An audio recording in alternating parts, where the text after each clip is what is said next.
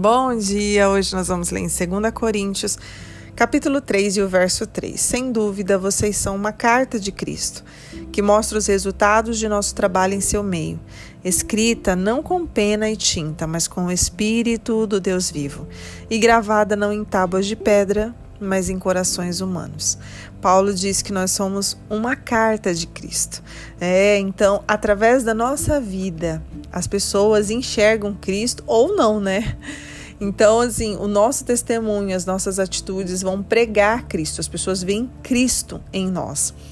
E eu me lembrei de uma história que eu ouvi de um judeu falando, né? E esse judeu conta a história de uma mãe que ela tinha um filho, esse filho era viciado em doces. Então esse menino comia é, doce no café da manhã, no almoço, na janta, o tempo todo ele só queria doce. E aí essa mãe, não sabendo o que fazer, falou: "Vou levar ele ao sábio". E aí o sábio vai dar um bom conselho e ele vai ouvir esse conselho. E quando ela chegou lá no sábio, o sábio falou assim: "Eu quero que você volte daqui um mês". Ela explicou tudo, o sábio ficou olhando para ela e falou: "Volte daqui um mês".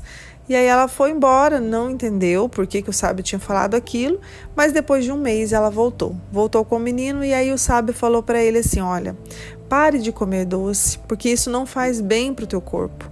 Né? E aí explicou e falou para ele, deu o conselho sábio para ele. E a mãe, intrigada, né? Por que, que ele me pediu um mês para falar isso? Aí ela foi perguntou: Mas por que que você não disse isso no mês passado para mim? Para ele. Aí ele disse assim: Olha, sabe por quê? Porque eu não posso falar aquilo que eu não vivo. E eu também comia muito doce. Então eu te pedi esse um mês para que eu viesse tirar o doce da minha vida. E eu vi o quanto isso me fez bem. Então agora eu posso falar aquilo que eu vivo.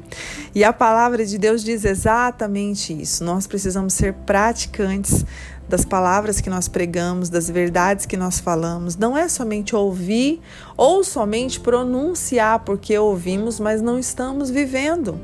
É, nós precisamos ser cartas vivas, nós somos cartas vivas.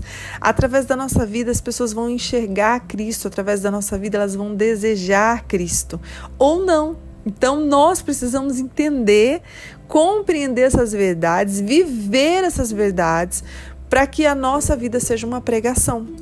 É, você precisa viver a verdade. É, a verdade precisa estar em você. A palavra de Deus diz: Conhecereis a verdade, a verdade vos libertará. Então, como eu posso falar de uma verdade que não me libertou, né? que eu não coloquei em prática? Que eu não estou seguindo, mas eu posso pregar para outras pessoas. Então a primeira coisa, né, quando você vai falar em fé, você precisa ter uma vida de fé. E muitas das vezes, gente, Deus, é, muitas mensagens, né, que o Senhor queria que eu falasse, o Senhor primeiro fez eu viver. Então eu vivenciei todas aquelas verdades e quando eu falo, eu tenho autoridade para falar aquilo porque eu já vivi. Essa semana, hoje mesmo, eu orei por uma pessoa e eu orei para uma pessoa que tem crise de enxaqueca. E eu disse para ela: Olha, eu vou orar por você e eu vou declarar a cura, porque eu recebi essa cura. Sabe, é, é, essa, essa verdade que eu estou te dizendo que Deus cura, Deus cura a enxaqueca, Deus pode te curar. Eu vivenciei isso, porque eu tinha enxaqueca, né? E, e eu não conseguia, já estava, né, durante a semana, às vezes eu não conseguia nem ir à igreja é, com crises fortes, e aí eu comecei a orar e a pedir para o Senhor que Ele não me fez com enxaqueca e que essa doença ao decorrer do tempo veio, mas que eu queria a cura e eu sabia que o Senhor podia me curar, de eu não precisar mais de nenhum tipo de remédio para dor de cabeça. E aí foi exatamente o que aconteceu. Eu recebi a cura. Hoje eu não tomo nada de nem o remédio de dor de cabeça, eu nem sinto dor de cabeça, sabe? Então assim, a cura chegou na minha vida e eu ali pude dizer que aquilo era uma verdade que eu vivenciei. Então creia que você vai vivenciar. E ali eu declarei a cura sobre aquela pessoa. Então assim, eu, eu tô te dando só um exemplo, mas assim, a nossa vida ela precisa, se nós pregamos sobre não falar mentira, nós precisamos também não falar mentira. É, se nós pregamos contra a fofoca, nós não podemos usar a nossa boca para fofocar. Sabe, se eu prego contra é, falsidade, contra pecados, enfim, diversas coisas que a Bíblia condena, eu preciso vivenciar sabe? Eu sempre digo, nós não somos perfeitos, mas nós estamos sendo aperfeiçoados.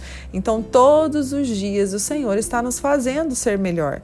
Então, a nossa vida precisa andar conforme os princípios da palavra. Eu não posso comprar algo e não pagar, entendeu? Então, assim, eu, eu preciso vivenciar as verdades que o Senhor traz para mim. E isso é, gente, é uma verdade na nossa vida. Então, nós precisamos andar segundo aquilo que o Senhor é, segundo aquilo que Deus tem para cada um de nós. E eu digo, nós não somos perfeitos, nós podemos cair em algum erro, sabe? Mas o Espírito Santo de Deus que habita em nós pode dizer: olha, você não está certo nessa fase, você não está certo nessa parte da sua vida, você ainda está cometendo algum erro aqui, mas quando nós temos, quando Ele dirige a nossa vida, nós temos a humildade de se arrepender e de pedir, Pai, me ajuda a consertar isso. Pai, me ajuda a colocar em ordem essa parte da minha vida. E é isso que eu quero que você entenda nessa manhã. Sabe? É, peça ajuda ao Espírito Santo. Se tem alguma área, talvez é a sentimental, talvez é a financeira que você precisa colocar em ordem. Eu não sei qual é a fase.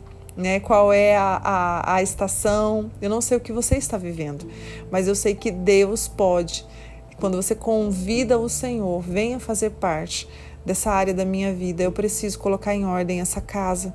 Como, gente, que nós vamos derramar a vida de outras pessoas quando a nossa casa não está em ordem?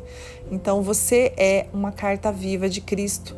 Então, clame ao Senhor, clame ao Senhor nesta manhã e fale para Ele as suas dificuldades, para que Ele possa é, atender, para que Ele possa te ajudar a vencer as estações da sua vida, que Ele possa ajudar a vencer os desafios que hoje estão no seu caminho.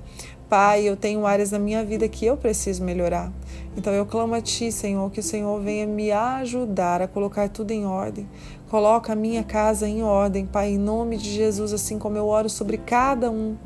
Pai, coloque a casa de cada um em ordem, aquilo que precisa ser mudado, ser moldado, as atitudes que precisam mudar. Nós somos cartas vivas, Pai. Nós pregamos a tua palavra mesmo de boca fechada. Nós pregamos a tua palavra, Pai, mesmo sem proferir uma palavra. Nós já estamos pregando o Senhor para a vida de outras pessoas. Então eu clamo a Ti por misericórdia, por graça, pelo Teu amor, pela Tua bondade, Senhor. E venha se estender isso sobre as nossas vidas para que nós possamos conseguir vencer cada circunstância que se levanta contra a nossa vida e possamos ter o bom caráter e possamos ser o cheiro de Cristo por onde passamos. Em nome de Jesus, amém. Deus abençoe seu dia.